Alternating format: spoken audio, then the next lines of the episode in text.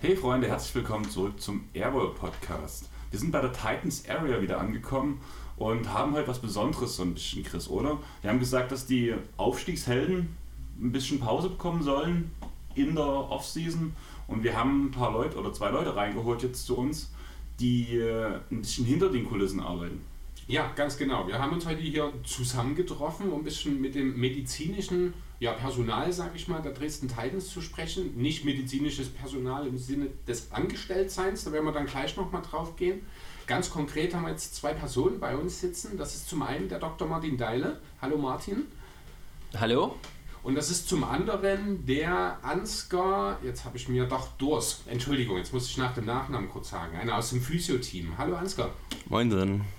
Ja, das sind also unsere beiden Gäste heute. Wir haben vom Rico noch den freundlichen Hinweis bekommen, dass wir noch zwei andere Namen in dem Zusammenhang noch mit ansprechen sollen. Das ist zum einen die Steffi, die wie auch der Ansgar äh, im Physio-Team von der Aktiv Physio ist. Und zum anderen der Dr. Axel Klein als äh, weiterer Arzt, sage ich mal, der im Zusammenhang mit den Titans aktiv ist. Da würde ich dann an der Stelle auch direkt erstmal dir das Wort übergeben, Martin, dass du uns vielleicht erstmal ein kleines bisschen die Arbeitsfelder zum einen von dir und zum anderen von dem Dr. Axel Klein, wo sich das, unterschrei äh, ja, wo sich das unterscheidet entsprechend, wer da welche Aufgaben hat, dass du uns das erstmal ein bisschen näher bringst, bitte. Ja, sehr gern. Also wir sind erstmal beide Sportmediziner und äh, sind Nachbarn mit der Praxis in Striesen. Also wir haben äh, die Praxen um die Ecke. Der Unterschied ist, ähm, dass außer dass wir Sportmediziner sind, ist der Axel noch ein orthopädischer Unfallchirurg im Schwerpunkt Orthopädie und ich bin noch Allgemeinmediziner, also klassisch Hausarzt.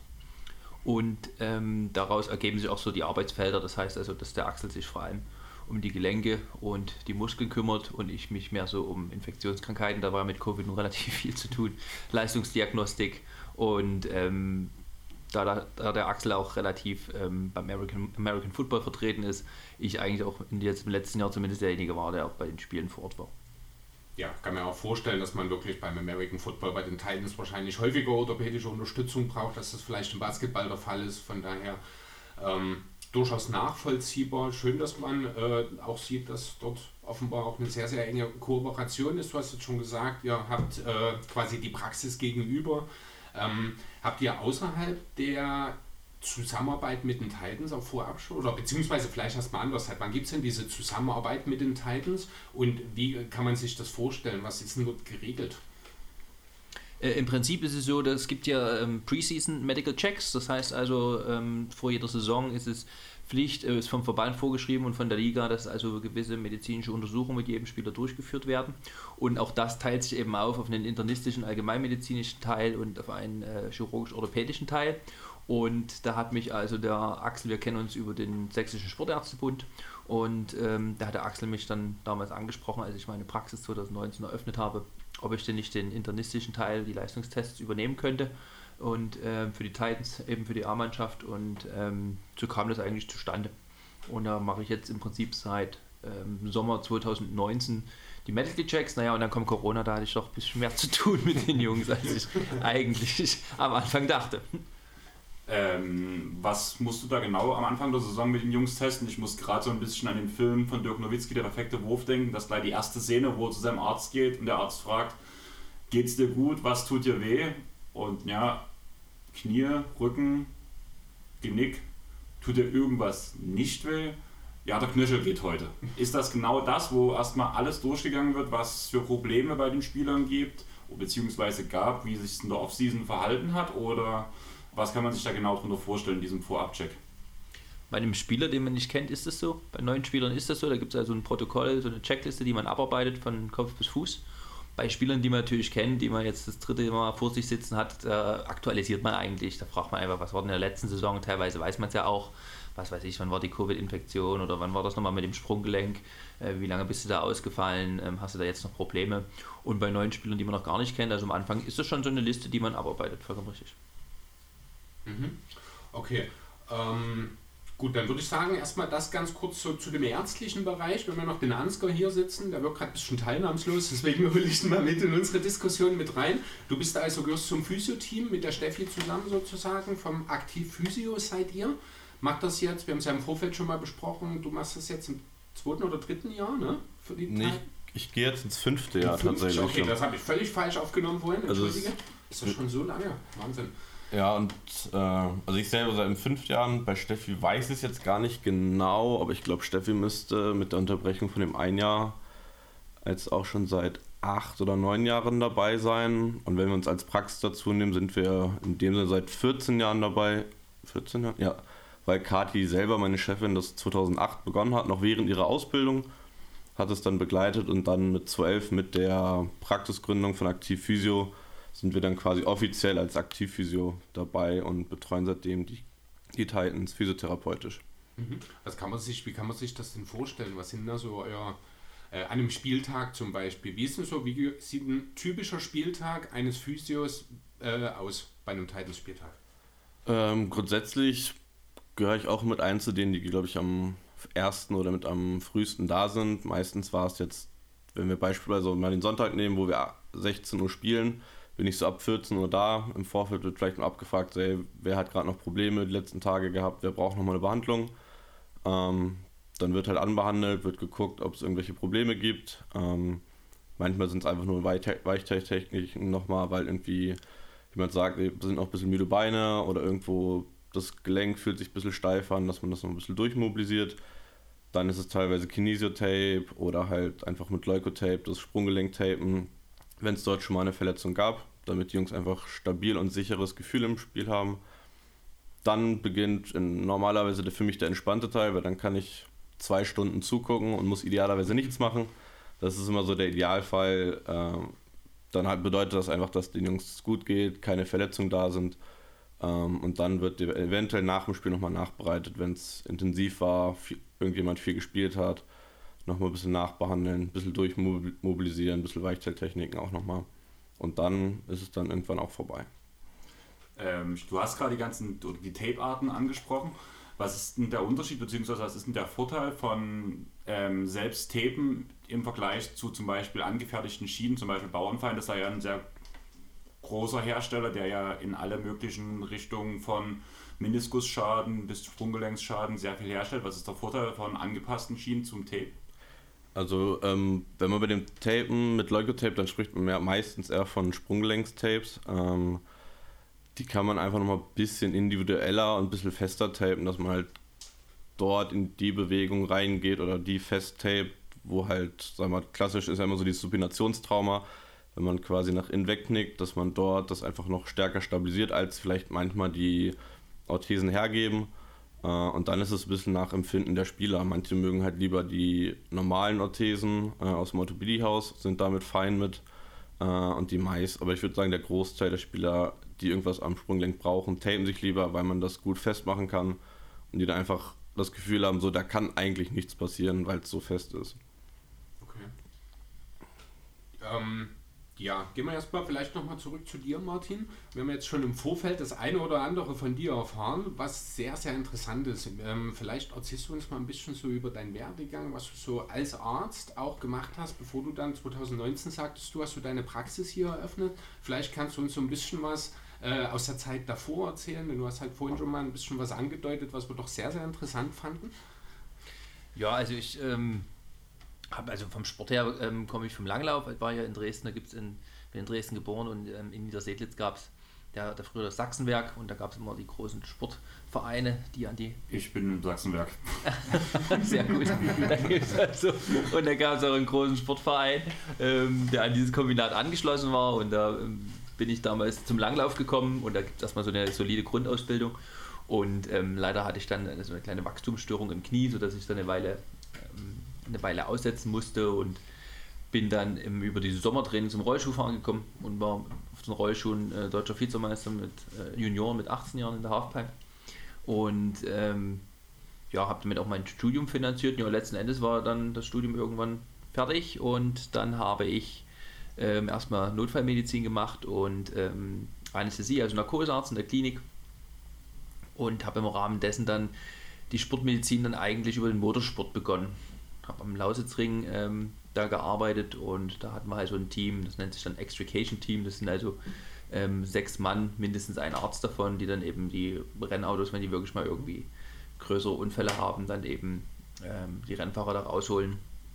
Ja, und das habe ich dann vor allem bis Formel 1 Lizenz hatte ich mal für zwei Jahre. Das ist natürlich auch mal kostenintensiv. Das übernimmt dann meistens eine Rennstrecke. Und ja, das habe ich eine ganze Weile gemacht. Und bis kurz vor der Praxisgründung, also eigentlich ging das dann so, wurde es dann so ein bisschen weniger mit, der, mit dem Motorsport und dann kam eigentlich der Basketball dazu. War bei euch beiden vorher schon Basketballinteresse da, bevor die Kooperation mit den Titans entstanden ist, oder ist das danach dadurch gewachsen? Oder vielleicht mal allgemein, in, äh, abgesehen natürlich von der Tätigkeit, gibt es überhaupt generell Interesse am Basketball, vielleicht auch über die Titans hinaus? Das ist so die Standardfrage, die wir natürlich auch immer stellen. Gibt es Interesse an der NBA eurerseits? Ich würde mal starten. Also Basketballinteresse gab es vorher schon immer. Also ich habe vor, also tatsächlich kommen wir werden auch eher von der NBA oder habe mehr die NBA verfolgt. Ähm, auch noch nicht immer. Ich würde sagen, das fing bei mir auch erst in der Ausbildung an, also so drei, vier Jahre bevor ich bei den Titans begonnen habe, habe ich angefangen, intensiver NBA auch zu schauen, teilweise mit am Wochenende Wecker stellen, Nachtspiele gucken, in der Woche Playoffs, Finals gucken oder halt morgens dann auch mal dann im Real Life gucken, wenn ich Zeit hatte. Das ist in den letzten Jahren wieder weniger geworden, einfach aus Zeitgründen. Und tatsächlich kam über die Titans einfach durch das etwas mehr Verständnis oder Spielverständnis zum Basketball, auch das größere Verständnis zu dem europäischen Basketball, dann auch das Interesse, den europäischen Basketball mehr zu verfolgen. Heißt dann vorrangig Euroleague oder nochmal schauen, wie es in der BBL ausschaut oder dann doch auch einfach mal, wie sieht es in der anderen Pro B aus, wie sieht es in der Pro aus, Ergebnisse, welche Mannschaften sind da so gut. Ähm, das ist schon stark gewachsen so in den Jahren. Aber es kommt einfach allgemein mit dem, dass man einfach diese Verbindung mehr daher hat. Das ist mit anderen Sportarten, die ich in, einer Prax in der Praxis auch noch mit betreuen kann, genauso gewachsen. Was war das Lieblingsteam in der NBA damals, als du noch da so stark drin warst, sag ich mal? Damals waren es ein bisschen die Pacers, durch Paul George, was einer meiner Lieblingsspieler war. Ähm, in letzter Zeit ist es Richtung Miami gewandert aufgrund äh, Jimmy Butler, ähm, von dem ich tatsächlich auch mein einziges äh, NBA-Trikot habe, wo ich kurz überlegt habe, ob ich es heute anziehe oder nicht. Aber ähm, ja, also so Ja, richtig gut gro- angekommen hier auf jeden Fall. habe ich mir fast gedacht. äh, aber großes Lieblingsteam jetzt nicht mehr, es sind eher so einzelne Spieler, die ich halt interessant finde und verfolge allgemein diesen Zirkus, der da so passiert, ganz gern. Ja, Zirkus trifft eigentlich ganz gut, genau. Ja. Ja, Martin, wie ist das bei dir? Hm, Ich habe Basketball in der Schule erstmal kennengelernt, soweit. Und dann ist ganz, bin ich natürlich bei, war es natürlich so, beim Skaten waren die äh, Basketball-Trikots immer cool, ne? Also da hat man sich natürlich, ich bin ja so aus einer Zeit von, äh, da hatte ja jeder so ein Jordan-Trikot. Und ähm, dazu kam dann das von meinem Doktorvater, eine, der war damals in Würzburg, also er hat in Würzburg seine erste Professur gehabt und aus seinem Labor, ich glaube, das war die Schwester von dem Nowitzki oder irgendwas, die hat bei ihm im Labor gearbeitet, da war der damals noch da in der Jugend, bevor er nach Amerika gegangen ist. Ähm, und wir haben denselben Operateur, also ich hatte auch mal ein kaputtes Knie und derselbe Operateur, der ihn operiert hat, hat auch mich operiert. Ähm, so, das war so der, der erste. Schreibt, man sowas nie in seinen Lebenslauf eigentlich? Ja, nicht, der ist ja ein sehr guter Chirurg, der hat ja Selber auch, Chirurg wie Dirk Nowitzki. Ich meine, das kann nicht jeder von sich behaupten. Also es können wahrscheinlich mehr von sich behaupten, als es wahrscheinlich Leute über wissen, dass es so ist. Ja, das ist, man kann es ja mal erwähnen, das ist der Professor Strobel, der ist in Niederbayern und das ist also wirklich ein absoluter Kniepapst. Und also bei Spitzensportlern wird dann auch vom Strobelknie gesprochen, wenn man von ihm operiert wurde. Das ist wie so eine Auszeichnung. Und da geht es dann auch bei Olympia oder so, wie viele Strobelknie da Gold gewonnen haben. Also das ist dann schon, aber das ist halt so sportmedizinisch, äh, sportchirurgisch so ein bisschen so Feinheiten, sage ich mal. Aber das ist eben so, wie eben im Hintergrund, wie es so stattfindet. Und so richtig mit Basketball habe ich aber wirklich erst durch die Titans jetzt Kontakt, dass ich hier wirklich auch nochmal dann nachgelesen habe oder mir nochmal ab und zu dann die, die Regeln erklären lassen musste. Und ähm, finde es aber eben von den amerikanischen Sportarten so, also American Sports auch am attraktivsten, muss ich ganz ehrlich sagen. Also so für Football oder ähm, Eishockey oder Baseball kann ich mich jetzt nicht ganz so begeistern wie für Basketball. Ja, also bei Baseball gehe ich da total mit. Bei Eishockey, Football habe ich schon noch gewisse Affinitäten dafür, aber ist schon richtig. Ähm, da größte, das größte Interesse generiert der Basketball. Ich finde, da ist das geht am schnellsten, da ist äh, viel, da muss man halt auch einfach wirklich dranbleiben. Es sind zwar auch Das ist so eine Sache, das hatten wir häufiger mal, das Thema mit den Auszeiten. Das ist jetzt, finde ich, am Ende der Saison weniger geworden. Hatten das bei NBA-Spielen eine Zeit lang, war das so richtig schlimm, extrem viele Unterbrechungen, wo ich immer sage, ich könnte kein Handball spielen, weil mir das mit den Unterbrechungen so tierisch auf den Sack geht, weil ja alle 30 Sekunden gefühlt ein Pfiff kommt. Das beim Basketball zwar auch so, ich finde aber zum Beispiel beim Eishockey ist das noch mal schlimmer. Na, das sind so Sachen, wo ich dann auch sage, ja, deswegen wahrscheinlich dann auch, ich bin selber auch großer Fußballfan. Ähm, ich weiß, Ansgar, du spielst bei Helios Fußball, deswegen glaube ich, dass wir da in Sachen äh, Fußball auch so ein kleines bisschen bei dir auf offene Ohren stoßen. Das ist immer sehr schön, weil Andreas ist da gar nicht so der Typ dafür.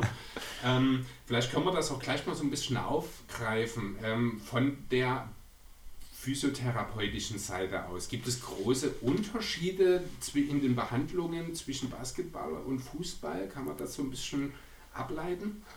Ähm, Unterschiede dahingehend, dass die Verletzungsmechanismen Mechanismen zum Teil unterschiedlich sind oder die Anzahl, welche Verletzungen auftreten, halt doch variieren. Beziehungsweise beim Basketball ist ja so klassisch das Supinationstrauma, also du knickst halt nach innen um. Das, was da am häufigsten vorkommt, das ist auch das, was wir jetzt in den letzten Jahren mit den Jungs am meisten oder am häufigsten als Verletzung hatten. Ähm, beim Fußball hast du es nicht ganz so sehr. Im Fußball es dann wieder vorrangig mehr so Muskelverletzungen, die dann auftreten können. Äh, oder dann klassisch Kreuzband, was dann doch häufiger auftritt, wovon man immer mal wieder hört. Ähm, Gibt es da natürlich auch im Basketball, auch da das Knie sehr empfindlich ist. Äh, aber durch die vielen Sprünge, Landen, gegnerische Füße, die im Weg sind, ist im Basketball schon eher das Supinationstrauma da. Und da unterscheidet sich dann einfach die Behandlung an sich. Aber grundsätzlich ähm, musst du bei einem so ein bisschen fit sein und jetzt wird jetzt nicht groß sagen, dass ich einen Fußballer anders behandle als einen Basketballer, sondern es kommt einfach auf die Verletzung drauf an und dann ist es mir egal, wen ich da vor mir habe. Wird wahrscheinlich im Handball dann HCL Florenz hat sie ja schon mit angesprochen, betreut ja auch dasselbe sein, vermutlich. Ne? Genau, da ist es auch vorrangig viel. Sprunggelenk hatten wir jetzt auch letzte Saison mit dem HC. In den letzten fünf Wochen der Saison gab es, glaube ich, sieben Sprunggelenksverletzungen, jetzt so grob geschätzt. Also es war wirklich Woche für Woche kam dann eine neue Verletzung und immer das gleiche. Äh, Ist das die Halle? Nee, das ist nicht die, definitiv nicht die Halle, es ist einfach zum Teil Pech. Also der Halle, die Hallenboden, der Glasboden in der, in der Halle in der Ballsportarena ist halt ein bisschen härter, da federt nicht so viel ab, da ist die Belastung zum Teil schon größer. Ähm, macht sich auch manchmal bemerkbar, gerade bei Neuzugängen, die den Boden halt noch nicht so kennen. Aber es ist, glaube ich, hinten raus einfach dann auch die Belastung in der Saison. Es geht dann vielleicht nicht mehr um so viel, sondern nur noch um Platzierung. Manche schalten ab, ähm, manchmal ist vielleicht einfach ein bisschen die Trainingssteuerung dann, dass dann zu viel rausgenommen wird oder nochmal zu viel hochgefahren wird. Äh, und dann spielt auch einfach viel Pech mit dazu. Also bei den Jungs jetzt beim HC war es einfach viel wirklich Sprung, Landen auf dem gegnerischen Fuß und dann ist es halt so ein bisschen 50-50, ob du Glück hast oder es halt komplett durchknallt. Ähm, war dann leider bei den Jungs so. Hatten wir auch dieses Jahr bei den Titans ja doch ein bisschen häufiger so Sprunggelenksverletzungen als in den Jahren zuvor. Ähm, aber haben das, denke ich, alles ganz gut und relativ schnell wieder hinbekommen. Ich glaube, es kommt eine absolute Nerdfrage. Das ist aber was eine Sache, die mich wirklich interessiert. Ähm, in Amerika, gerade bei dem ganzen, ähm, also sowohl beim Football als auch in der NBA, da gibt es diesen Sportarzt, Brian Sutterer nennt er sich. Der tut auf YouTube in Slow-Mo sich die Verletzung angucken und kann daraufhin sagen, da, wo, wo er bloß drauf guckt, das und das ist passiert das und das ist gerissen, kann man das wirklich anhand von Muskelbewegungen erkennen, welches Band gerissen ist und so weiter und so fort. Also ich, der sagt das zwar immer wieder und man sieht, dass sich da was bewegt, aber ich kann mir das nicht so richtig vorstellen, dass man das ohne, also klar, die Endauswertung, wie schlimm es ist, kann er halt nicht sagen, das sagt er auch jedes Mal, aber er kennt, er kennt schon anhand, wie der Spieler zum Beispiel zusammenklappt, dass zum Beispiel der Rillesszene durch ist und nicht bloß eine Sprunggelenkszene zum Beispiel oder sonst was. Also ich finde das jedes Mal extrem beeindruckend. Da kennt man das alles schon von außen als Arzt. Dazu möchte ich eine Frage hinzufügen. Kann man sich guten Gewissens solche Sachen ansehen? Schon. Also es, man lernt draus und man kann viel draus sehen. Also es ist immer für mich oder für einen Arzt als auch für einen Therapeuten leichter zu diagnostizieren und zu wissen, wenn man dabei gewesen ist, weil man dann genau auch halt das Bild vor Augen hat, wie ist er umgeknickt, wie ist die Fußstellung gewesen oder in welcher Belastung ist es passiert. Da kann man schon sehr gut und sehr viele Rückschlüsse draus ziehen, ob es ernster ist, ob es vielleicht doch nur eine Bandstruktur ist, wenn, jetzt, wenn wir jetzt wieder auf Supinationstrauma zurückgehen, oder ob es doch vielleicht sogar auch knöchern ist, wenn es halt dann ganz, ganz schlimm aussieht. Da kann man schon gute Rückschlüsse draus ziehen, ähm, aber ersetzt natürlich nicht dann die endgültige Befundung und Untersuchung mit Röntgen und gegebenenfalls MRT. Aber ich finde das halt immer wieder beeindruckend, diesen Punkt mit ihm. Ja, ist ja aber, ähm, wenn man zum Arzt geht im täglichen Gespräch und er ist jetzt vielleicht kein Spitzensportler, sondern ganz normales umgeknickt am Wochenende, dann fragt der Arzt ja auch, wie ist das denn passiert? Und da ist es für dich als Arzt immer ganz wichtig, den Mechanismus oder auch als Physiotherapeut oder jeder, der medizinisch arbeitet, mit dem Bewegungsapparat zu wissen, ähm, wie ist eigentlich die Verletzung oder dieses Trauma zustande gekommen. Und da ist es ja noch besser, wenn man sich das im Video angucken kann, in Anführungsstrichen, als wenn man äh, fragen muss und da werden vielleicht dann auch ein paar Dinge anders ähm, formuliert, weil das natürlich für den Patienten oder für den, der das Trauma erleidet, ja dann immer ein bisschen anderer Schwerpunkt Ja. ist als das, was einen interessiert, als Behandler. Ja, wenn wir da jetzt gerade so sind, seit du das Thema angesprochen hast, Andreas, ich, ich muss es jetzt einfach mal sagen, damit sich der Gedanke in meinem Kopf löst, ähm, habe ich dieses Bild vor mir von Sean Livingston. Du weißt bestimmt, was ich meine. Ich weiß nicht, ob ihr es vielleicht mal, es ist ähm, in der NBA jetzt 15 Jahre oder sowas, wahrscheinlich fast schon her, 10 bis 15 Jahre. Es war ein Point Guard, Sean Livingston, der ist auf richtig, ich habe mir mehrfach versucht, mir das anzuschauen auf YouTube. Ich habe es nie bis zum Ende geguckt, deswegen auch meine Frage, kann man das? Ich kann es nicht. Ähm, der ist auf richtig, richtig unangenehme Art gestürzt. Er hat quasi, sein Knie ist nach vorne geknickt. Da ist alles Mögliche kaputt gegangen. Und das war halt so der Moment, wo ich sage, ich kann nicht nachvollziehen, wie sich Leute hinsetzen und sich das angucken. Also ich habe wirklich größten Respekt vor jeder Form äh, von Arzt, von Physiotherapeut oder sowas, wo man halt wirklich tagtäglich damit zu tun hat und der auch in Sachen Weiterbildung sich wahrscheinlich auch wirklich regelmäßig damit konfrontiert sieht. Ähm, da so auch so ein bisschen meine Frage dahingehend, macht das was mit den Köpfen oder stumpft man da im Laufe der Zeit ab und zuckt nur noch die Schultern, wenn man einen Unfall mit einer Verletzung sieht? Oder wie ist das bei euch? Ja, also äh, ich bin ja nur viele Jahre Notarzt gefahren und ähm, auch sehr intensiv. Also wenn es ein kleines Kind ist, ist es natürlich immer was anderes. Aber ich sag mal dann die 20. ausgekugelte Schulter, das ist dann egal, ob es die 20. ist oder die 38. Das ist dann relativ emotionslos. Ich versuche mich, das ist meine persönliche Art und Weise, man versucht sich natürlich selber im Beruf immer zu verbessern. Und ähm, irgendwann habe ich dann mal von einem Kollegen in Augsburg äh, bei einem Vortrag eine Technik gezeigt bekommen, wie man am besten der Patient sich selber die Schulter wieder einkugelt. Seitdem mache ich das auch so. Das habe hab ich Und bei das sind so zum gesehen. Beispiel verschiedene, also das sind so eben Dinge, die man dann so eben natürlich durch Erfahrung dazu gewinnt. Aber jetzt rein äh, von der Verletzung her ist das eigentlich jetzt ja, abgestumpft, weil es Hast ist du- Erfahrung halt. Hast du die Technik auch bei dem Brian Butler gemacht gegen Koblenz? Ja. Okay. Ähm, weil du gerade sagst, äh, Schulter selber wieder einkugeln. Wenn man nur vorher noch mal kurz Tour de France mit reingeschaut, Primus Roglic hat ja ziemlich genau das in der ersten Torwoche nach seinem Sturz gemacht. Hast du das gesehen? Es sah so aus, als hätte er das auf diese Art und Weise getan, ja. Also das ist im Grunde genau das, wie du es... Ja gut, das sind, Ja, machst- die wissen natürlich auch, was sie machen, ne? das ist klar. Aber das ist zum Beispiel, Naja, das das- war so eine Situation, das bin ich zusammengezuckt. Das ist, ich könnte das... Ja, aber meistens sind das Sportler, die haben die Schultern nicht das erste Mal draußen. Also das, Das ist, ähm, das ist so, ähm, dass dann ähm, häufig die Schulter, wenn die einmal draußen war, kommt drauf an, was man für einen Sport macht, dass sie dann auch häufiger luxiert in, bei einer bestimmten Bewegung und dann wissen die auch selber, wie sie wieder reingeht. Ich habe auch der Jens Vogt, der ist ein Moderator zum Beispiel, der hat also dann zwei Tage später erzählt, dass er im Pool mit seinen Kindern in Italien Urlaub sich die Schulter selber kurz ausgekugelt hat. Und er wusste aber natürlich, wie sie wieder reingeht, weil er natürlich auch keine Lust hat, jetzt den Urlaub irgendwie abzubrechen. Und dann war die halt nur ganz kurz draußen und wieder drin. Und das ist ja für uns, gerade wenn wir jetzt bei der Schulter sind, für uns äh, äh, sportmedizinisch, ähm, physiotherapeutisch oder Leute, die Vereine betreuen oder Profisportler, ist ja ganz wichtig, dass die Schulter möglichst schnell wieder eben reingeht, weil dann ist möglichst wenig Trauma und dann hat man auch nicht mit viel Folgeverletzung zu tun und er konnte ja auch erstmal ein paar Tage weiterfahren. Ist er jetzt ausgestiegen aus der Jetzt, Tour? jetzt gestern dann aus. Okay, aber er konnte ja erstmal weiterfahren und ist natürlich ein anderes äh, Basketballspiel zu Ende zu spielen, nochmal acht Minuten oder eben dann eine Tour de France zu Ende zu fahren. Ja. Ja, das gerade mit dem, dass es immer wieder passiert, kenne ich halt auch sehr gut. Ähm, ehemaliger Mitspieler von, von mir, der hat, ist jetzt Jugendtrainer bei Florenz, Jan Wunsch, ich weiß nicht, ob der Name was sagt. Der hat auch mit der Schulter immer wieder Probleme gehabt, hat dann auch wirklich im Spiel, der Gegner greift rein, die Schulter ist draußen, der guckt kurz, macht eine Bewegung und danach spielt er direkt weiter. Oh, da wird mir schon schlecht. Aber wenn wir jetzt gerade bei Verletzungen auf dem Spielfeld sind, ähm, die Frage kam von Sandro, der ähm, hat eine Dallas Mavericks Seite früher gehabt, arbeitet mittlerweile für Swipes Magazine als Journalist halt Und und Physiotherapeut. ist Physiotherapeut, genau.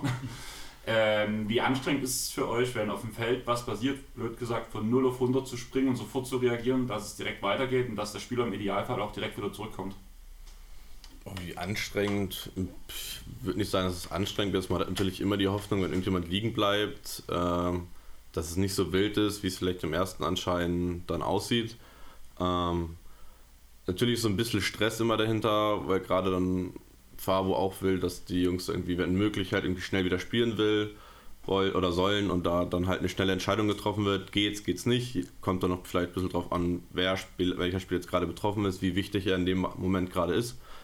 Ähm, aber grundsätzlich versuchst du da schon trotzdem deine Routine zu haben, die Tests zu machen, zu gucken, macht es wirklich Sinn, wie geht es dem Spieler gerade damit, selbst wenn, wenn ich jetzt der Meinung bin, er könnte noch spielen, ist nicht so wild, ist der Spieler vom Kopf her noch bereit, überhaupt zu spielen? Oder eigentlich ist es ja andersrum, die Spieler wollen unbedingt und man selber sagt dann so, ey, das macht jetzt keinen Sinn, du machst es nur schlimmer, nachher fällt sie vielleicht die ganze Saison aus, anstatt nur drei, vier Wochen.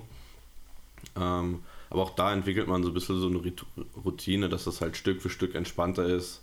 Ich jetzt auch nicht sofort bei jeder Sache irgendwie aufs Spielfeld sprinte, wie man das vielleicht ganz gerne mal beim, beim Fußball oder sowas sieht, sondern Gleich mit, mit Trage und allem. ja, ich bin da schon ein bisschen entspannter. Ich muss sagen, ich finde es beim Fußball auch immer affig und ich glaube, beim Fußball würde ich mir als Therapeut und als, als Arzt auch einfach zu blöd vorkommen, dort zehnmal aufs Spielfeld zu rennen und einmal ist dort wirklich eine richtige Verletzung und du musst da aber gefühlt immer so tun, als wäre wirklich was da, weil die Spieler ja auch nicht bloßstellen willst.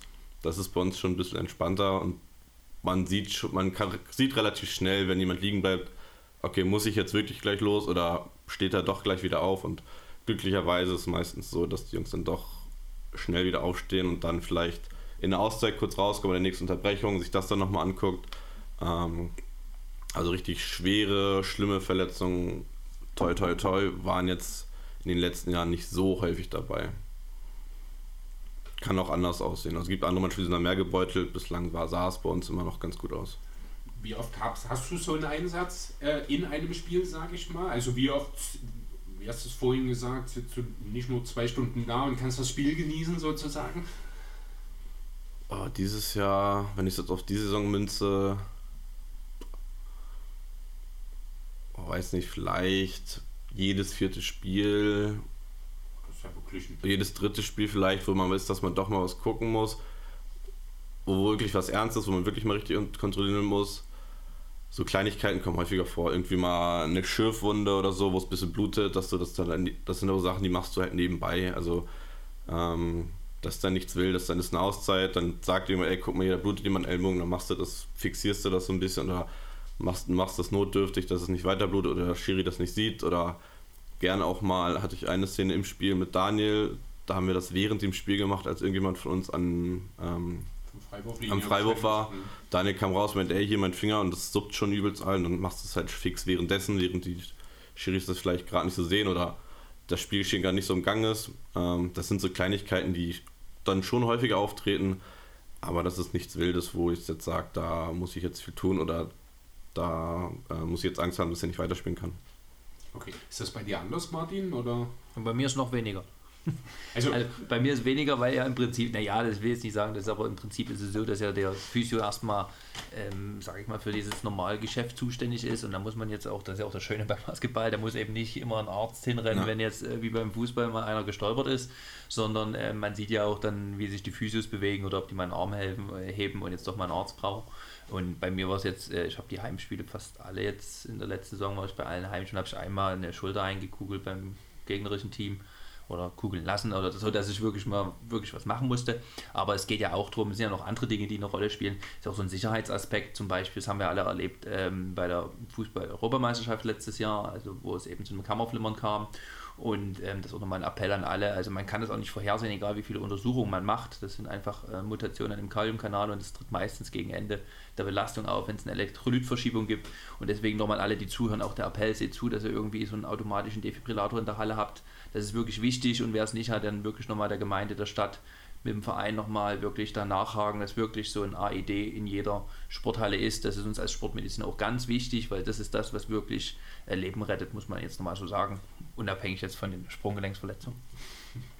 Ja, also du, du sprichst auf die Situation um Christian Eriksen oder an der da kollabiert ist bei der EM letztes Jahr, richtig genau. Ja, genau, ne, und das das ist ja ein Topfitter, ein absoluter. Ja, hat auch in Italien gespielt. Die haben also da die strengsten Vorgaben, was so die sportmedizinisch-kardiologische Kontrolle angeht. Ich glaube, die steigen dort alle Vierteljahr aufs Fahrrad zur Ergometrie, also durfte ja danach dann mit diesem Stand, den er ja, oder Der was hat- ist das genau, so ein Nee, mobiler Herz... er hat im Prinzip- Mobiler Herzschrittmacher hat er. Ja, genau. Ja, er hat so einen, so einen Jogger hat er dann. Also wie so ein Jogger, der in der Halle hängt, kannst du das auch äh, kann man auch ähm, implantieren.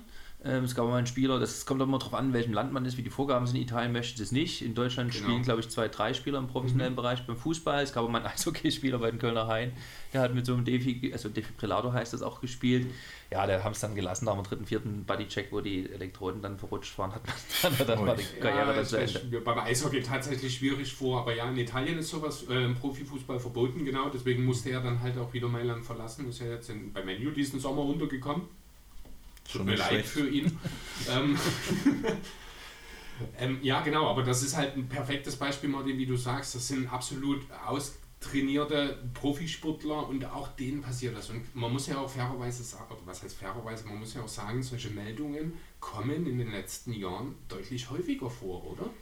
Ist, kann, gibt's Ja, da, nee. oder vielleicht kriege ich es nur mehr mit oder vielleicht ist die Aufmerksamkeit, die gesellschaftliche wahrscheinlich einfach mehr dahin Ja, der gerückt. Fokus ist natürlich mehr dahin gerückt, auch durch die ganze äh, sogenannte Long-Covid oder Myokarditis-Geschichte ist natürlich da sehr viel mehr Fokus drauf gekommen, aber wir haben schon immer Myokardi, also Herzmuskelentzündungen gehabt ähm, bei Sportlern, ähm, auch bei Außer und es sind auch immer mal zwei, drei Mann umgekippt bei einem Hamburg-Marathon oder bei einem Triathlon. Also das ist jetzt nicht so, dass das was ganz, ganz selten ist. Es ist selten, es ist zumindest so selten, dass man es eben nicht wirklich screenen kann. Und ähm, es ist eben wirklich auf diese Situation, ich sag mal, Elektrolytverschiebung, da muss genetisch was mitkommen und dann vielleicht noch, vielleicht vorher eine Durchfallerkrankung gehabt, auch die können auf den Herzmuskel gehen. Ne? Das haben wir jetzt bei, bei Covid zwar alles so auf dem Fokus mit dieser Herzmuskelbeteiligung, aber wir wissen auch, dass es zum Beispiel bei Durchfall, also Rota und Nora werden dasselbe machen können. Ähm, aber ähm, das führt jetzt vielleicht ein bisschen zu weit. Also das heißt ja nie, dass man keinen Sport machen soll, um Gottes Willen, ja, aber man sollte auf jeden Fall eine Infektion immer auskurieren, ähm, gerade wenn man leistungssportmäßig unterwegs ist oder ambitionierten Freizeitsport macht und dann wirklich ein, zwei Wochen, also wenigstens eine Woche symptomfrei sein. Und man darf ja nicht vergessen, ähm, haben wir ja nur gerade die Protokolle mit den Jungs, hatten nur fast alle Covid, ähm, die gehen hier einfach wieder aufs Spielfeld einfach so, weil sie denken, sie sind fit, sondern die kriegen danach erstmal eine riesengroße Blutabnahme, dann wird erstmal die Ergebnisse abgewartet von der Blutabnahme. Ähm, und wenn dort alles in Ordnung ist, dann werden also auch die Herzwerte gecheckt und die Entzündungszeichen gecheckt im Blut. Und wenn das in Ordnung ist, dann dürfen sie mal in die Lungenmaschine pusten und dann dürfen sie sich aufs Fahrrad setzen und Belastungs-EKG machen. Und wenn dort alles okay ist, dann dürfen sie wieder trainieren. Also jetzt kommt sozusagen auch raus, dass ihr ja schon sehr vorsichtig mit den Spielern seid.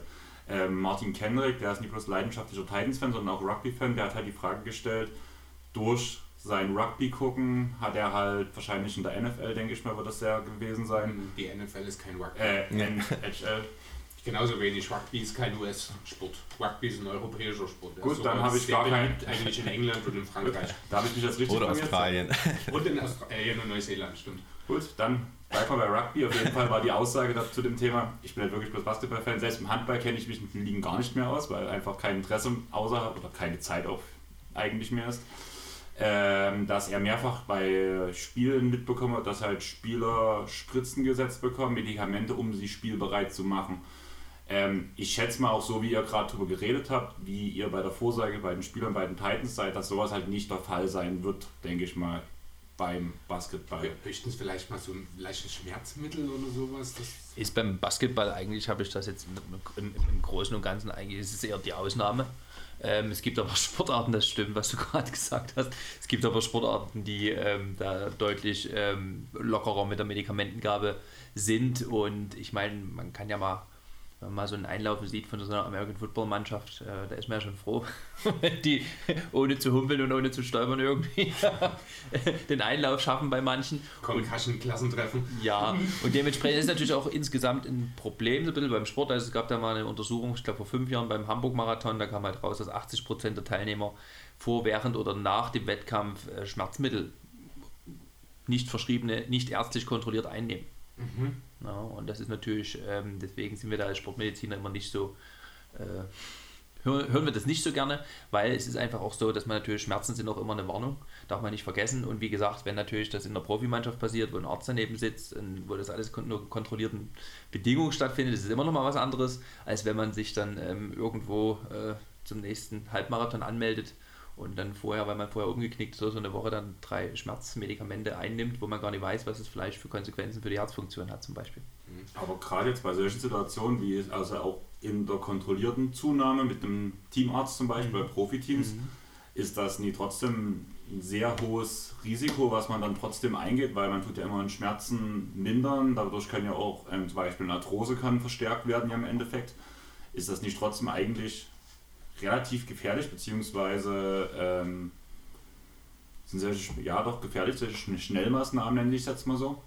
Ja, der spielt mit einer Verletzung. Also ungefährlich kann das eigentlich jetzt erstmal nie sein, oder? Ja, das ist halt Profisport und der Profi weiß das in der Regel. Ähm, wenn ich mich in, ich vergleiche mal mit dem Rennsport, wenn ich mich in so einen Rennwagen setze, dann weiß ich, dass ich prinzipiell bei der ganzen Aktion sterben kann. Und ähm, ich kann mich jetzt nicht darauf verlassen, dass die Ärzte, die dort sind, mich dann retten können. Und ähm, ähnlich ist es auch bei, bei Mannschaftssportarten. Das heißt also, ähm, jetzt beim Basketball nicht so ganz ausgeprägt, weil es nicht so mega bis ins Letzte professionalisiert ist, wie zum Beispiel der Fußball. Aber ich sag mal, wenn du jetzt Fußballer bist und dein Vertrag läuft nächstes Jahr aus und jetzt ist das letzte Spiel Halbfinale Champions League, wo du vielleicht rausfliegst mit deiner Mannschaft, dann wird der Vereinsarzt auch angehalten, dem Spieler freizugeben, dass er dieses Spiel spielt, damit einfach der Marktwert nochmal steigt, weil er einfach das Champions League Halbfinale nochmal gespielt hat. Aber das wissen die Spieler auch, denen wird es ja auch gesagt. Und ähm, da ist es natürlich, natürlich hast du recht, was du sagst, Arthrose und so weiter und Folgeerkrankungen, aber das wird bei Profisportlern in Anführungsstrichen in Kauf genommen. Deswegen ist es Profisport und ähm, Profisport ist nicht immer gesund. Ja, das ist definitiv schon mal richtig. Äh, wenn wir jetzt am normalen Spieltag nochmal zu den Titans zurückgehen, wer ist denn da alles da? Also ihr habt als Physio-Team, bist du da alleine oder seid ihr zwei, drei Leute? Wie viele Ärzte sind anwesend? Was ist so diese, sag ich mal, in der NBA wird es Medical Staff genannt werden. Irgendwie sowas in die Richtung wird es ja bei euch auch danach heißen im Endeffekt. Wie groß ist der Aufwand beim Spieltag? Wie viele Leute sind anwesend und wer hat welche Aufgaben? Ja, also aus dem medizinischen Stab ist halt eigentlich immer ein Therapeut oder Therapeutin da, also entweder Steffi oder ich. Meist, Heimspiel hat jetzt meistens Steffi gemacht. Dann war jetzt bei den Heimspielen Martin meistens da, wobei, sag mal, wirklich sichtbar für die meisten sind dann meistens Steffi und ich auf der Bank, weil wir direkt unten bei den Spielern sind. Äh, Martin saß da meistens irgendwo auf der Tribüne, wo er aber relativ schnellen Zugriff äh, aufs Spielfeld hatte. Äh, wenn irgendwas gewesen wäre, dass wir hätten hätten halt Zeichen geben können, dass er halt schnell kommen konnte. Oder wie jetzt bei dem einen Spiel, dass er den, bei den Gegnern aushelfen konnte. Ähm, sodass eigentlich immer zwei da sind, wobei noch dazu sagen muss, wir eigentlich dann schon häufig auch beide Therapeuten da sind, also dann aber auch als Zuschauer. Also wenn Steffi auf der Bank sitzt, war ich dann trotzdem gerade hinten raus meistens auch da und habe dann über zugeguckt. Ähm, oder umgekehrt, wenn ich da war, war Steffi trotzdem auch da. Und es ist nicht nur so, dass man dann nur da ist, wenn man in Anstrichen auch nur arbeiten muss, sondern ähm, die Verbindung ist halt dann so da, dass man halt natürlich trotzdem immer dabei sein will, auch wenn es dann vielleicht manchmal nicht immer klappt. Ähm, aber es ist halt nicht nur der Job, sondern man fiebert auch anderweitig mittlerweile mit.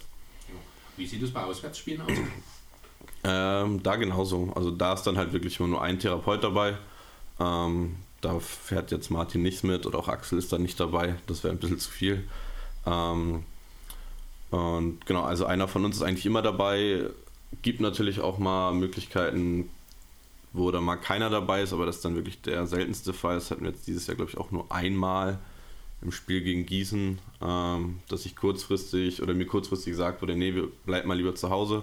Dass ich dann am gleichen Tag früh herausgestellt habe, dass eine meiner Mitbewohner positiv war, äh, Corona-positiv. Ähm, ich zwar keine Symptome, negativ getestet. Und wir haben einfach gesagt, gut, wir gehen auf Nummer sicher. Wir hatten jetzt schon so viel Pech dabei.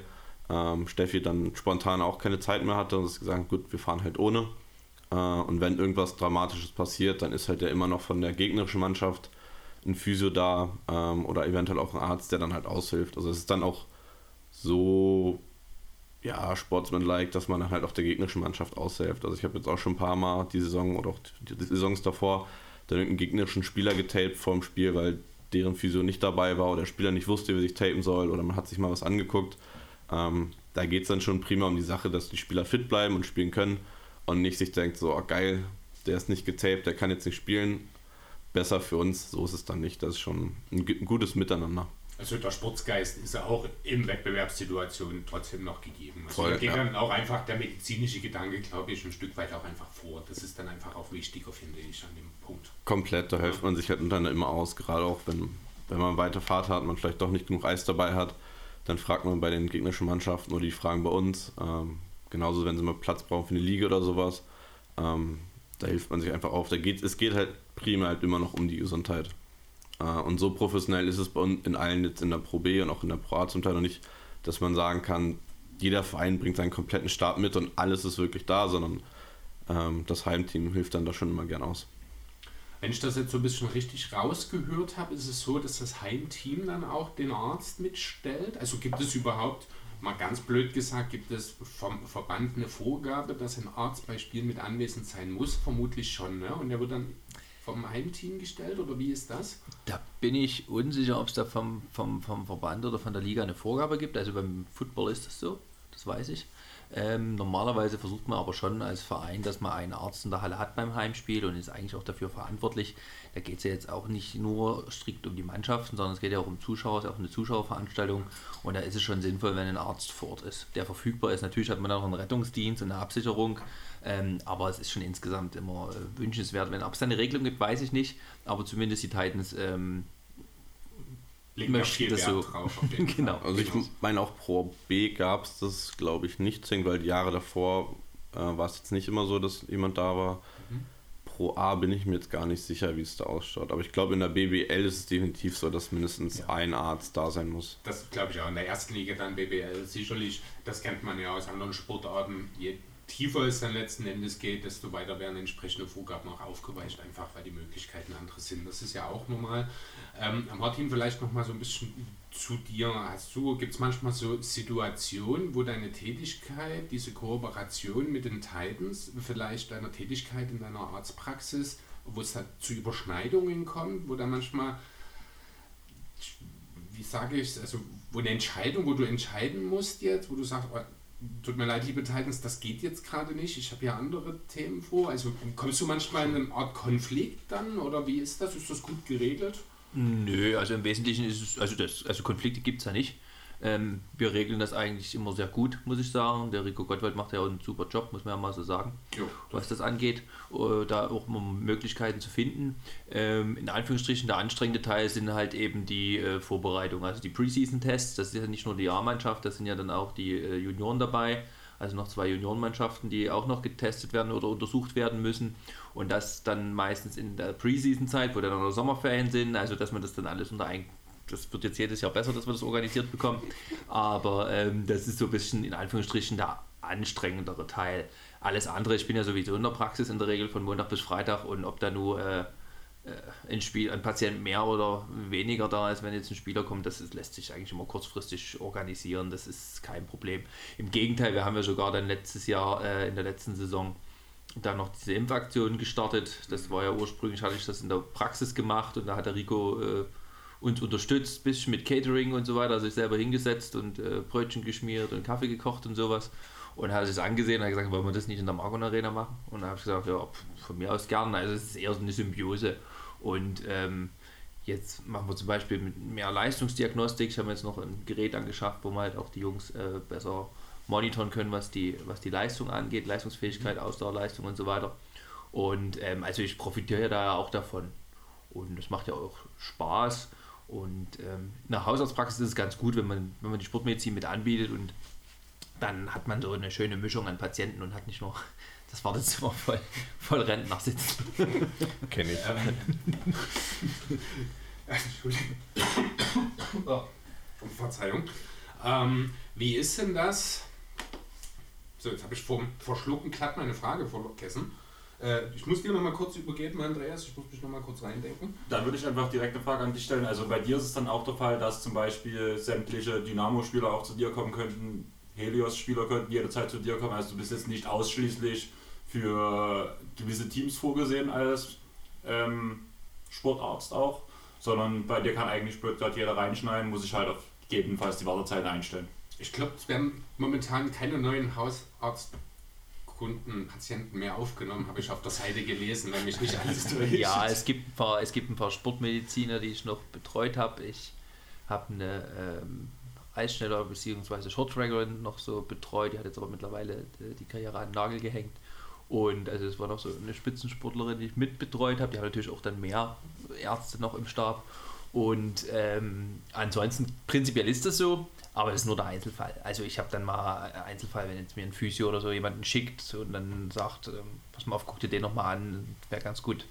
Ähm, ich glaube, also es geht ja auch häufig so, dass die Physiotherapeuten dann einfach sich das Sprunggelenk angucken oder das Knie und dann einfach sagen, geh nochmal zum Doc, lass es nochmal checken, oder wie ist das? Ja, jetzt auch Ja. schon so, ne? Also, Also gerade bei den, wenn ich jetzt wieder bei den Titans sitze, tun Steffi und ich ja meistens die Erstversorgung, die ersten Checks machen äh, und gucken dann so, okay, das ist nicht so wild, das kriegen wir irgendwie so geregelt oder ist jetzt nicht so wild oder dann wird es halt doch nochmal an Dr. Klein weitergeleitet ähm, und sagen die, äh, Axel, schau nochmal drüber, müssen wir doch nochmal röntgen, müssen wir MRT machen, dass wir genau wissen und genau abschätzen können, wie lang ist jetzt gegebenenfalls die Aus Ausfallzeit und das dann aber häufig einfach da einfach mal gegenchecken, auf Nummer sicher gehen, ist vielleicht doch irgendwo mal ein knöcherner Ausriss, den man irgendwann dann doch mal bei Test übersehen hat. Ähm, einfach immer nur mal sicher, aber primär machen wir häufig die Erstversorgung und meistens leiten sie dann halt weiter an Axel oder an Martin, wenn dann in unserer Wahrnehmung da definitiv noch was ist und da sind wir schon auch relativ vorsichtig und sensibel. Einfach mit den Händen kannst du halt nicht zwingend immer alles sehen oder erfüllen. Ja. Und ansonsten, ich mache aber nur die Titans vereinsmäßig. Also ich, das andere sind dann Individualsportler. Viele sind es auch ambitionierte Freizeitsportler, ne, die irgendwie eine Transalp mit Mountainbike fahren wollen oder sowas und sich da einfach entweder checken lassen wollen oder das auch müssen vom Veranstalter aus. Ähm, also wir bieten dann eben so ganz normale Sportchecks für die ambitionierten Freizeitsportler auch an. Aber so Profi, also so schwerpunktmäßig vereinsmäßig machen wir nur die Titans. Als der Axel da damals auf dich zugekommen ist, nachdem du die Praxis eröffnet hast, mit diesem Angebot, diesen äh, Teilbereich quasi mit zu übernehmen, äh, wie lange hast du drüber nachgedacht damals? War das eine relativ einfache Sache zu sagen, ja geil, das mache ich? Oder hast du da schon so ein bisschen überlegt vorher? Nö, klar, mache ich das. Und Gab es nichts zu überlegen. okay, und wenn du jetzt so mit, ja doch, drei Jahre sind es ja dann jetzt so ungefähr, äh, jetzt zurückblicken, dass mal dir überlegst, das, was du vielleicht damals erwartet hättest, was da so auf dich zukommt, mit dem, was tatsächlich passiert ist, wie würdest du das Ganze jetzt so rückblickend bezeichnen, betrachten? Ja, aber sehr angenehm, sage ich mal. Also es ist ja immer, man weiß ja nicht, was für Leute dahinter stehen und ich denke, sowas fällt und steht immer auch mit den Leuten, mit denen man zu tun hat.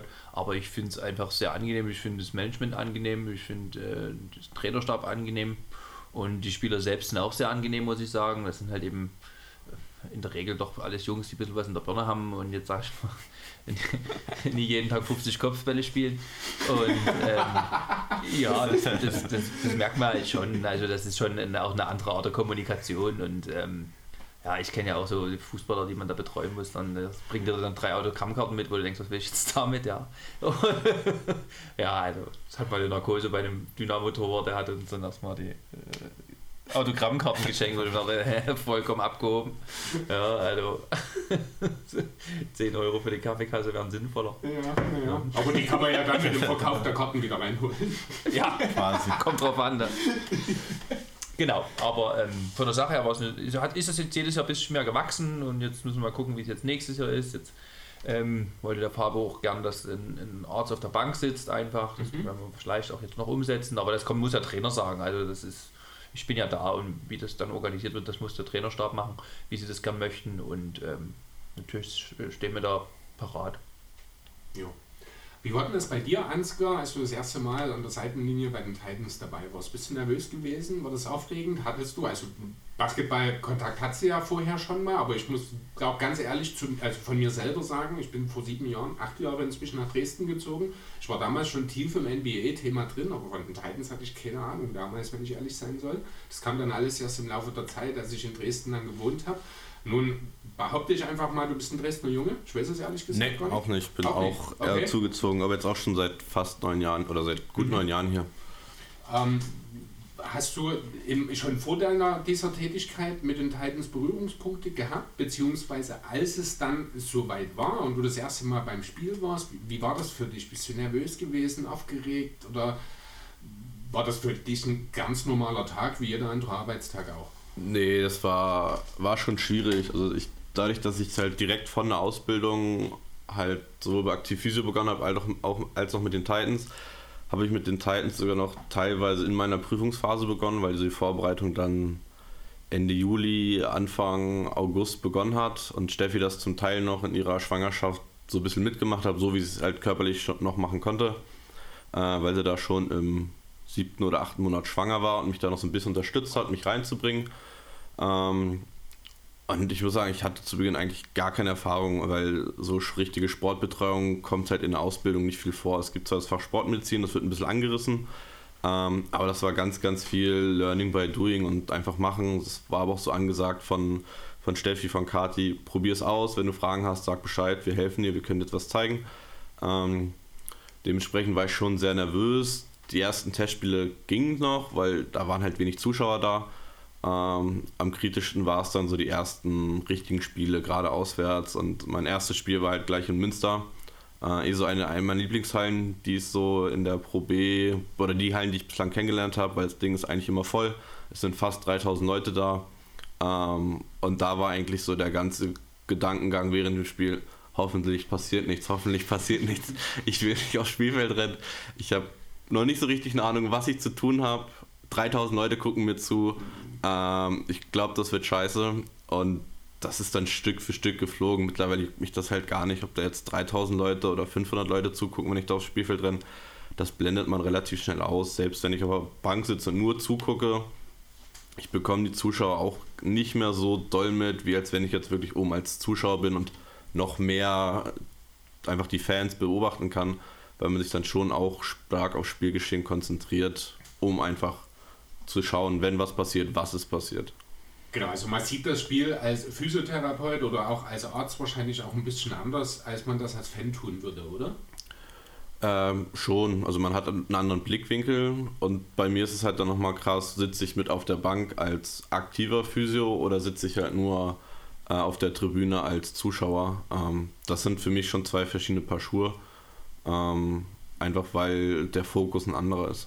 Mhm. Könnt ihr das allgemein, also ihr beide, ablegen, diesen äh, medizinischen Blick aufs Spiel, auch wenn ihr, sag ich mal, jetzt Fußball guckt oder einfach bei einem anderen Basketballteam seid, könnt ihr diesen, ja, diesen medizinischen Blick ablegen? Ja, also prinzipiell ja, aber es ist natürlich so, wenn was Offensichtliches passiert und man, oder man sieht, dass sich einer irgendwo was hält, da ist natürlich so ein Automatismus, da rattert es natürlich gleich in der Birne und da fängt man an zu diagnostizieren, was er jetzt hat und ähm, dann beobachtet man vielleicht auch mal, ob er da zum Betreuer geht und ob die da nur dieses und jenes machen. Aber äh, wenn ich jetzt so als Fan irgendwo in der Halle bin, dann äh, hole ich mir halt ein Bier und dann ist es auch. Äh, ist, dann ist es mit den ärztlichen Tätigkeiten muss ich da erstmal nichts machen, prinzipiell. Das ist ja auch nicht verkehrt. Ja, also schon ziemlich auch, was das Martin gerade gesagt hat. Man als Zuschauer guckt man anders, aber man hat schon immer noch diesen Blick. Also jetzt auch bei, als Beispiel war ich vor kurzem bei den deutschen Leichtathletikmeisterschaften in Berlin ähm, einfach, weil da ein paar Athleten, die wir in Dresden mitbetreuen, teilgenommen haben. Ähm, und da war dann schon so, dass dann auch im Rennen zum Teil erkannt hat, boah, der wird jetzt fest, da geht jetzt nicht mehr viel, ähm, weil ich die Leute halt kannte. Und dann schon mit, mit meinem Vater war ich da schon gesagt habe, oh, das sieht jetzt nicht mehr gut aus, so in den letzten 50 Metern beispielsweise. Als Zuschauer warst du. Genau, als ja. Zuschauer. Ähm, weil ich einfach den Blick dafür habe und mein Vater das halt gar nicht so wahrgenommen hat. Ähm, da guckt man schon ein bisschen anders, aber ich kann das auch genießen, den Sport, einfach wenn ich nur als Zuschauer da bin, finde es dann auch schön und beobachte auch gar nicht zwingt nur den Sport, sondern auch gerne einfach alles, was drumherum so passiert. Fühlt man mit, wenn man dann doch mal einen Spieler sieht, egal jetzt bei welcher Sportart, der da umknickt oder der sich da irgendwie was verdreht oder sowas? Wie ist das? Also ich bin ja da wirklich hier, ich zuck sofort zusammen. Ich kann das überhaupt nicht Verletzungen ansehen. Deswegen aber das hat man vorhin schon, das ist bei euch natürlich ein Stück weit anders, aber fühlt ihr das mit, denkt ihr aus, uh, und das ist sofort oder versucht ihr dann schon auch, wenn ihr als Privatperson seid, diese Gedanken gezielt auszublenden und bei, wirklich bei der Unterhaltung, sage ich mal, zu bleiben? Ach, man fühlt schon mit. Ich glaube, man hat einfach, wenn man jetzt wieder ein bisschen auf das Beispiel Fußball zurückgeht, man hat einfach ein besseres Gefühl dafür, ist es jetzt wirklich was Schlimmes oder ist es jetzt, tut er nur so? Äh, oder ist es eine Verletzung, aber es ist jetzt nicht so mega dramatisch. Ich glaube, das kann man einfach ein bisschen besser einschätzen und ist dann nicht gleich so, oh mein Gott, was ist da passiert, sondern ja, der ist umgeknickt, der hat einen Hit abbekommen oder so, aber der wird auch in der nächsten Minute wieder aufstehen und wird weiterspielen. Ich glaube, da hat man einfach ein besseres Gespür dafür. Ja, und man, wenn man natürlich manche Spieler besser kennt oder betreut, da ist dann eher so der seelische Schmerz, den man dann auch hat. Also was weiß ich, der kam gerade aus einer langen Verletzungspause zurück und jetzt ist es wieder dasselbe Sprunggelenk oder so. Das ist dann, wo man dann eher dann denkt, oh, der arme Kerl jetzt wieder. Ne? Das ist dann eher so in der Richtung, aber da geht es gar nicht so um die, um, um die Verletzung selbst, sondern eher, weil man eben weiß, was dann dahinter steckt an Wiederdiagnostik, an Reha, an Ruhigstellung und äh, an Pause halt letzten Endes, was ja für die Jungs dann, die wollen ja ihren Oder- Sport ausüben und spielen. Oder einfach an Arbeit, um wieder zurückzukommen. ja, oder Arbeit. also nee, gar nicht im Sinne von meiner Arbeit, sondern im Sinne auch für den Spieler. Ja, klar, klar. Weil das das, ist- das ist ja auch ein großer Aufwand, den die betreiben müssen, Ja, ja, um ihre körperliche Voraussetzungen, wenn sie einmal Ja. Nicht mehr intakt ist, sozusagen, um die wiederherzustellen. Na klar, da gehört ja auch viel dazu. Ich muss, als du es gerade so beschrieben hast, ich musste direkt an Marco Reus denken, wo ich mir dachte, ja, da fühle ich auch jedes Mal mit, wenn er wieder da liegt. Mittlerweile steht er schneller, häufiger auf, habe ich das Gefühl. Lebenslange Reha. Ey, Ja, so ungefähr. Mittlerweile kann er schlapper mit dem Auto hinfahren. Äh,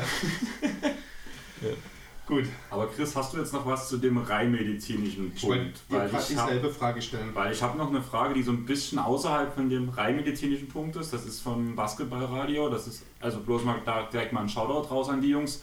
Die haben eine Internetseite erstellt, wo man sämtliche Podcasts, die irgendwie mit Basketball zu tun haben, hören kann. Von europäischen über NBA. Total krass. Dazu kommt halt dort äh, ähm, Hip-Hop-Beats, die halt mit Basketballtexten sind. Und die haben halt alles zusammengeschnitten. Shoutout in die Richtung. Die haben halt gefragt, wie läuft das in einer Pro A oder einer Pro B mit Dopingtests ab? Gibt es sowas? Also ich habe was gefunden, dass Trainingstests gemacht werden müssen in der Pro A. Wie läuft das ab? Müsst ihr die selber machen oder kommt dann ein unabhängiger Tester dabei? Da gibt es ja diese berühmte Geschichte von Dirk Nowitzki, wo er mal ein gutes Spiel gemacht hat und danach am nächsten Tag direkt der NBA vor der Tür stand, die ihm Test unter, unter die Nase gehalten hat. Alex Caruso gab's, war vor anderthalb Jahren, ich glaube, gab es ein Bild, äh, jetzt Bulska, damals noch bei den Lakers, da ist ein Meme durchs Internet gegangen, wo der übelst aufgepumpt, Foto im Fitnessstudio und übelst aufgepumptes Bild von ihm. Er hatte auch zugelegt, aber das Meme war übertrieben und am selben Tag oder am Tag danach hat Caruso dann auch gepostet, nachdem halt dieses Bild veröffentlicht wurde, die NBA stand mit einem Dopingtest heute bei mir vor der Tür.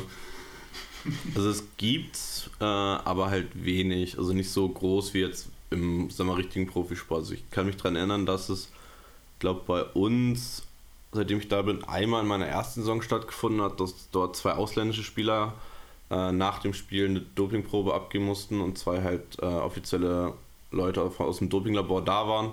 Und das auch so ganz klassisch ist, sind zu dritt oder zu viert, zwei Leute kümmern sich darum, dass die Jungs halt viel Wasser trinken und beobachtet sind und zwei Leute sind in dem Raum drin, wo dann quasi die Urinprobe abgegeben werden muss, wo dann auch wirklich genau hingeschaut ist, ob da nicht auch noch irgendwie geschummelt wird oder so. Ähm, daran kann ich mich erinnern, dass das bislang einmal stattgefunden und ich glaube einmal irgendwie bei, bei einem Gegner oder sowas, aber es ist halt sehr gering. Ich weiß nicht, ob es in der Pro A vielleicht mehr wird, weil es nochmal ein bisschen professioneller ist als die Pro B, äh, aber es gibt es definitiv. Also es gibt jetzt keine regelmäßigen Dopingkontrollen in dem Sinne, oder gab es bisher in der Pro B nicht sozusagen. Es ist stichprobenartig ist das, aber es ist nicht so, also jetzt nicht das, soweit ich weiß, Weil ich habe halt jetzt mal geguckt, weil es mich dann auch interessiert und ich habe einen Artikel gefunden, wo zumindest für die Pro A drin stand, für die Pro B stand halt, gab es halt nichts dazu, dass man regelmäßig Trainingsproben abgeben muss, wo man, schätze ich mal, schon faken kann, wenn man wollte. Einfach das, was zugeschickt wird, denke ich mal, dass das vom Verein gemacht wird, diese Dopingproben. So klang das für mich in diesem Artikel. Also normalerweise läuft das nicht so. Also normalerweise muss man sich zur Verfügung stellen und ähm, die war also die äh, nationale die NADA, die nationale Dopingbehörde, die hat also eigene Leute, die einen dann eben unvermittelt besuchen kommen und je nachdem ähm, in welchem Verband oder welche Liga man spielt oder was man für eine Sportart ausübt, gibt es da verschiedene Regularien. Das bedeutet, es geht also so weit, gerade wenn man jetzt Ausdauersportart macht ähm, oder Shorttrack oder sowas, äh, kann ich sagen von der äh, von der, von der Sportlerin, die ich da betreut habe, ähm, da muss man sich auch abmelden. Also wenn du jetzt eine Woche nach Malle fliegst, dann musst du dann auch wirklich ähm, der, der, der Dopingagentur schreiben, wo du, wo du anzutreffen bist, So Handynummer, so ist es in der wo du Leichtathletik erreichbar bist und ähm, da musst du dich im Prinzip als Sportler zur Verfügung halten. Ähm, ja, selbst beim Motorsport gab es Dopingproben. Also es ist genau immer dasselbe. Die kommen dann immer zu, zu dritt oder in einem kleinen Rudel und dann wird halt der oder der rausgepickt und dann werden halt die Proben abgenommen. du kannst Glück haben oder du kannst halt Pech haben. Ich weiß gar nicht, ob die das speziell auf Anfragen machen oder einfach nach Lotterie und denen, die suchen wir uns mal und dann gibt es halt Leute, die halt nie gefühlt nie getestet werden und gibt es halt andere, die halt immer mal wieder getroffen, getestet werden. Mhm. Da würde ich sagen, ist zumindest auch die letzte Frage, die von unseren Hörern kam, beantwortet. Meine Frage wäre an dich, Chris. Hast du noch was? Nee, ich bin tatsächlich auch durch. Habt ihr noch was, was ihr raushauen wollt? Also Eure- doch, einer. Du weißt immer, ich sage immer erst mal nein und dann fällt mir noch was ein. Mich würde mal einfach aus persönlichem Interesse noch interessieren, was war denn so die, die schlimmste Verletzung, mit der ihr zu tun hattet? Einfach, also ich will es nicht zu bildhaft bitte haben. Wo jetzt? Beim Sport also oder prinzipiell beim Sport äh, oder im, Basketball? Im Sportkontext gerne, ja. Also nicht zwingend jetzt mit den Titans oder mit Basketball, sondern so die schlimmste Sportverletzung, mit der ihr so bisher zu tun hattet. Ja, ja, also Motorsport, ne? Äh, ich nicht dazu sagen, also Motorsport halt und dann halt äh, Motorradfahrer hat halt eben nicht die Boxen einfach getroffen und auch nicht die Strecke, sondern halt die Boxenmauer. Ja, ja, ja. Ja, das ist so, ähm, ja, der lebt auch wieder, konnte halt mit seinem Wohnmobil nicht mehr nach Hause fahren. Aber ähm, fährt auch kein Motorrad mehr, aber ähm, hat das alles überstanden und kann seinem Beruf nachgehen. Bei mir war es, glaube ich, tatsächlich auch gar nicht dann jetzt in einem Kontext, wo ich schon, äh, wo ich selber als Therapeut dabei wäre, sondern auch all, beides beim Fußball selber passiert, bei Freunden, bei Mitspielern. Einmal halt in, in Jugendjahren äh, kompletter Schien- Wadenbeinbruch, wirklich dann der Unterschenkel dann wirklich nur so rumgewabert ist, weil dann der Knochen komplett durch war. Oder jetzt hier in Dresden bei einem Mitspieler vor ein paar Jahren, der sich den, den Oberarm komplett gebrochen hat, weil er von hinten, von hinten, ohne dass er es gesehen hat, halt die Beine weggezogen wurde, will sich abstützen und dann macht es halt Knack und wo er dann auch am Boden lag und unsere Therapeutin und Freundin, die bei der war, schon aufs Spielfeld gekommen ist, aber auch so ein bisschen überfordert war mit der Situation, äh, wo ich dachte, okay, ich renne vielleicht auch nochmal zusätzlich und man auch dann gesehen hat, wie er am Boden lag und der Arm so ein bisschen unnatürlich zur Seite lag, wurde auch gesagt, gut, da ist irgendwas ziemlich kaputt, äh, wo wir auch nur geguckt haben, dass wir den Arm grob an den Oberkörper ranbekommen, um so ein bisschen zu stützen. Ähm, wird natürlich auch dann vom Krankenwagen abtransportiert und ein paar Tage später dann halt auch operiert mit einem großen Nagel in den Oberarm rein, um das zu fixieren. Das waren, glaube so die beiden schlimmsten. Also so stärkere Brüche sind schon immer ein bisschen übel. Da bin ich ja froh, dass ich mir noch nie was gebrochen habe. Das Schlimmste, was ich gesehen habe, das war noch in der Schulzeit. Wir waren irgendwie im Schullandheim, da gab es eine Wippe und wir saßen alle auf der einen Seite und der eine auf der anderen Seite. Und der wollte runterspringen danach von ganz oben, dumm geflogen und beide Arme auf einmal gebrochen. Ach, Ja, das das ist aber ganz schlecht. Also das ist ja wirklich eine Situation, da, da, da wüsste ich gar nicht mit mir los. Ich hatte jetzt nur selbst mit meiner Hand, wo ich mit einer Hand Probleme hatte und beide, nee. Also das ist ja, du könntest den ganzen ja nicht mal Hände bereiten. Weißt du, keine Hände, um was dafür zu machen. Er ist eine ungünstige Kombination. Das ist wirklich, also lieber, ganz ehrlich, ich habe lieber beide Beine gebrochen als beide Arme. Und er war trotzdem in der Schule ein paar Tage. Das war lustig mit seinen zwei Gipsarmen so auf dem Tisch. Das sah super aus. Ja, So, ja, war eine blöde Frage von mir. du bist durch. Habt ihr noch was? Wollt ihr noch was erzählen? Habt ihr noch irgendeine Anekdote, irgendwas, vielleicht was Lustiges, was mal so irgendwie passiert ist? Vielleicht auch in Kombination mit den Titans? Was Lustiges ist passiert ist. Ja, dem ähm, Vogtmann ist unser Fahrrad immer zu klein beim Belastungs-EKG. Das kann ich mir vorstellen. Aber er hat gesagt, es ist nicht schlimm, er kennt es nicht anders. Er hat noch nie ein Fahrrad, was ihm passt. Ist, Gott, Aber verfälscht das nicht die Ergebnisse? Äh, Wieso? Er hat immer dasselbe Fahrrad. Ja, also ein, sagen wir mal so, dieses Fahrrad im Vergleich zu einem Fahrrad, was seiner Größe angemessen ist, Ja, das würde gibt- doch andere Ergebnisse hervorbringen. Wa- oder? Wahrscheinlich, aber es gibt es ja nicht. Das muss man Er also muss ja immer wieder auf dasselbe Fahrrad. naja, an sich ist es bei uns immer witzig, wenn die Jungs dann in die Praxis kommen und dann im Warteraum dann unsere, sagen wir, unsere norma normalen Patienten, die jetzt nicht irgendwie aus dem Leistungssport kommen oder so, deshalb ist unabhängig, ob es jetzt zum Teil Handball oder Basketball ist, dann schon immer alle große Augen bekommen, wenn dann halt so jemand, der mit zwei Meter und größer in die Praxis reingestiefelt kommt, und dann ja meistens dementsprechend noch ein bisschen breiter gebaut ist noch zusätzlich. Äh, das ist Georg. sind dann schon immer äh, große Augen zum Teil und wird dann nochmal nachgefragt, so, so was ist denn das jetzt für einer und kommt der irgendwo aus dem Leistungssport.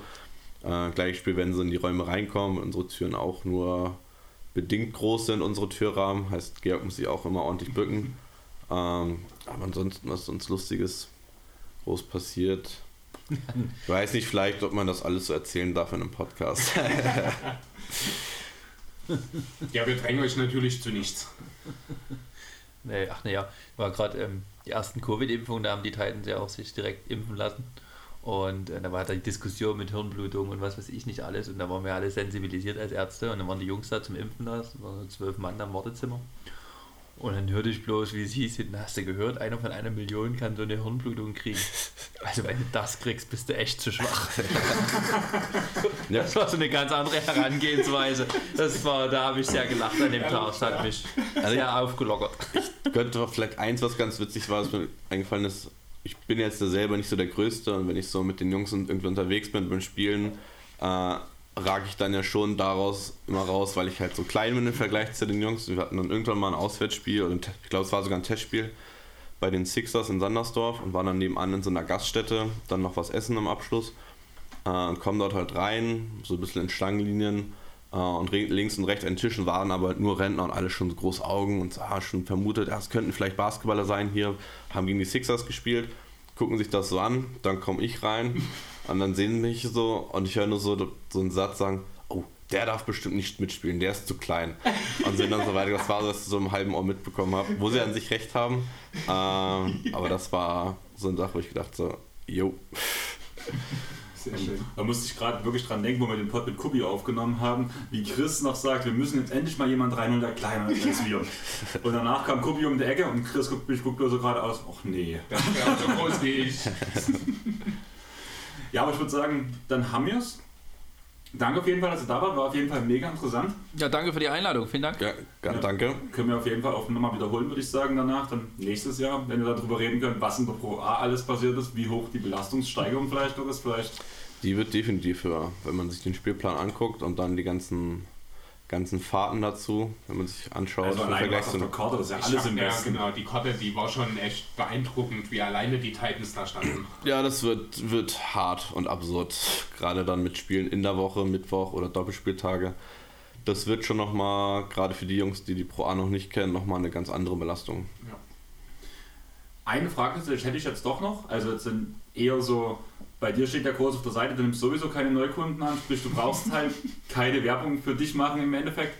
Brauch, also willst du noch. Also es sei natürlich, dem, was ich kurz gesagt hatte, ne? also ambitionierte Freizeitsportler, die einfach einen Sportcheck machen wollen, die können, das läuft ja außerhalb, das ist ja keine hausärztliche Betreuung, sondern das ist eine eigene Sprechstunde. Also die können sich gerne melden. Ja, dann erzähl uns gerne einfach auch nochmal kurz was zu deiner Praxis, wo man dich findet, wie man dich auch über das Internet vielleicht finden kann. Achso, ja, also das man ist ähm, www.hausarzt-deile, D-E-I-L-E, der Dresdner sagt wie die Teile beim Babschen D.de und ähm, das ist auf der Altenberger Straße 27 hier in Dresden, gleich um die Ecke vom Programm Kino Ost. Jo. Genau. Und willst du auch gleich nochmal bei dir was rausholen? Äh, ja, also klar, bei uns kann grundsätzlich jeder auch in die Praxis kommen zur Behandlung, sind jetzt nicht nur auf Sport oder Leistungssport bezogen, auch wenn das viele bei uns eine Zeit lang mal gedacht haben, einfach weil wir in der Ballsportarena sitzen. Ähm, aber wir nehmen auch jeden normalen mit irgendwie, jeden Schreibtisch steht der Rückenschmerzen hat, der kann genauso zu uns kommen. Ähm, haben jetzt nicht so eine gute Internetpräsenz aktuell. Wir sind zwar auf der Ballsportarena-Seite gelistet, aber es soll jetzt auch zeitnah endlich mal eine eigene Homepage wiederkommen. Genau, das wollte ich gerade fragen, denn daran bin ich so ein bisschen verzweifelt auf der Suche einer Homepage. Ich habe eine Facebook-Seite gefunden, eine Instagram-Seite auch, aber nur mal hier und da den Verweis auf die Ballsportarena, aber keine eigene Website tatsächlich. Ja, da das ist schon ein häufiger Thema gewesen bei uns, aber meine Chefin war da bislang jetzt noch nicht so hinterher. Also es gibt die Domain auf jeden Fall schon. Äh, Es muss sich nur noch gekümmert werden, dass da auch mal ein bisschen was in Farbe und mit Bildern und mit Beschreibung da sind. Aber ja, grundsätzlich kann jeder, ob Hobbysportler, kein Sportler, Leistungssportler, kann jetzt zu uns in der Praxis kommen und sich von uns behandeln lassen. Da gibt es keine Unterschiede. Dann würde ich sagen, haben wir es geschafft für heute. Ich werde heute noch direkt abmischen, morgen direkt wird der Pod droppen um 17 Uhr wie immer. Ähm, danke nochmal, dass ihr dabei wart. Ähm, folgt uns auf Instagram, Facebook, Twitter. Ja, das waren die ganzen, ja, das waren die Das sind die Standardsachen. wichtigen, genau. Danach lasst ein Follow auf Spotify da, da kann man auch im Idealfall die 5 Sterne da lassen. Auf Apple Podcast kann man eine Bewertung da lassen. Dieser und allen anderen Podcatchern kann man einfach mal Folgen drücken, weil es einfach auch unsere Reichweite erhöht. Lasst bei der Forza Blue und bei den Dresden Titans auf jeden Fall ein Like da. Und ich würde sagen, wir haben es geschafft. Und wir sind raus. Ciao. Ciao. Hoch, höher, hoch hinaus.